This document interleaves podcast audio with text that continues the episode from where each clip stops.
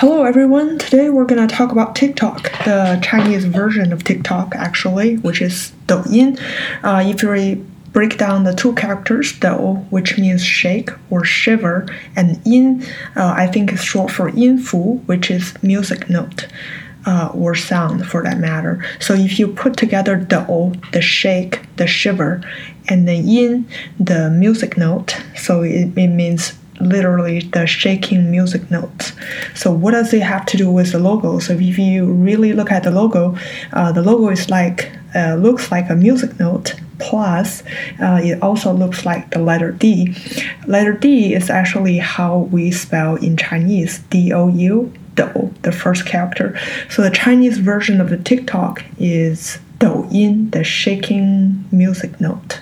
TikTok or the Chinese Douyin is really a big part of everyone's life in China. Uh, everybody knows about Douyin. Everybody shua uh, Douyin.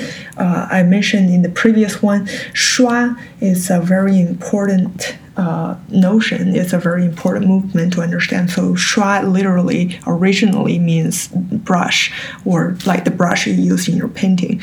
Now, uh, the movement of the brush can be described as from up to down the movement now it's very similar to the way you scroll up and down Douyin because Douyin is all about short uh, video clips, right? Uh, like 10 15 seconds. Chinese people either shua Douyin, uh, scroll Douyin, uh, or they also make Douyin themselves, right? You can shoot your own Douyin TikTok videos.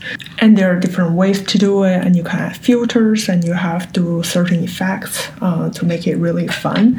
So it's a part of a, like a creative process and you can share with your friends with your family and on Douyin, the Chinese TikTok, uh, there are merchants who uh, will hold live stream events and they will present their products, and consumers can just buy it right from uh, watching the video while they are watching it. Uh, I think it's similar to what we have on Instagram, and you watch the live stream and you can click on the link to just uh, buy the product. So the last question will be why does China have Douyin, not TikTok, which everybody else use in this world?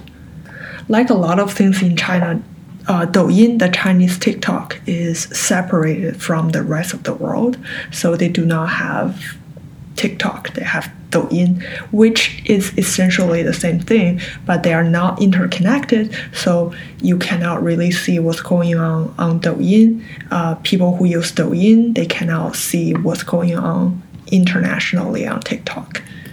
That's a wrap for a quick introduction to Douyin. If you have any questions, let me know. Have a nice day.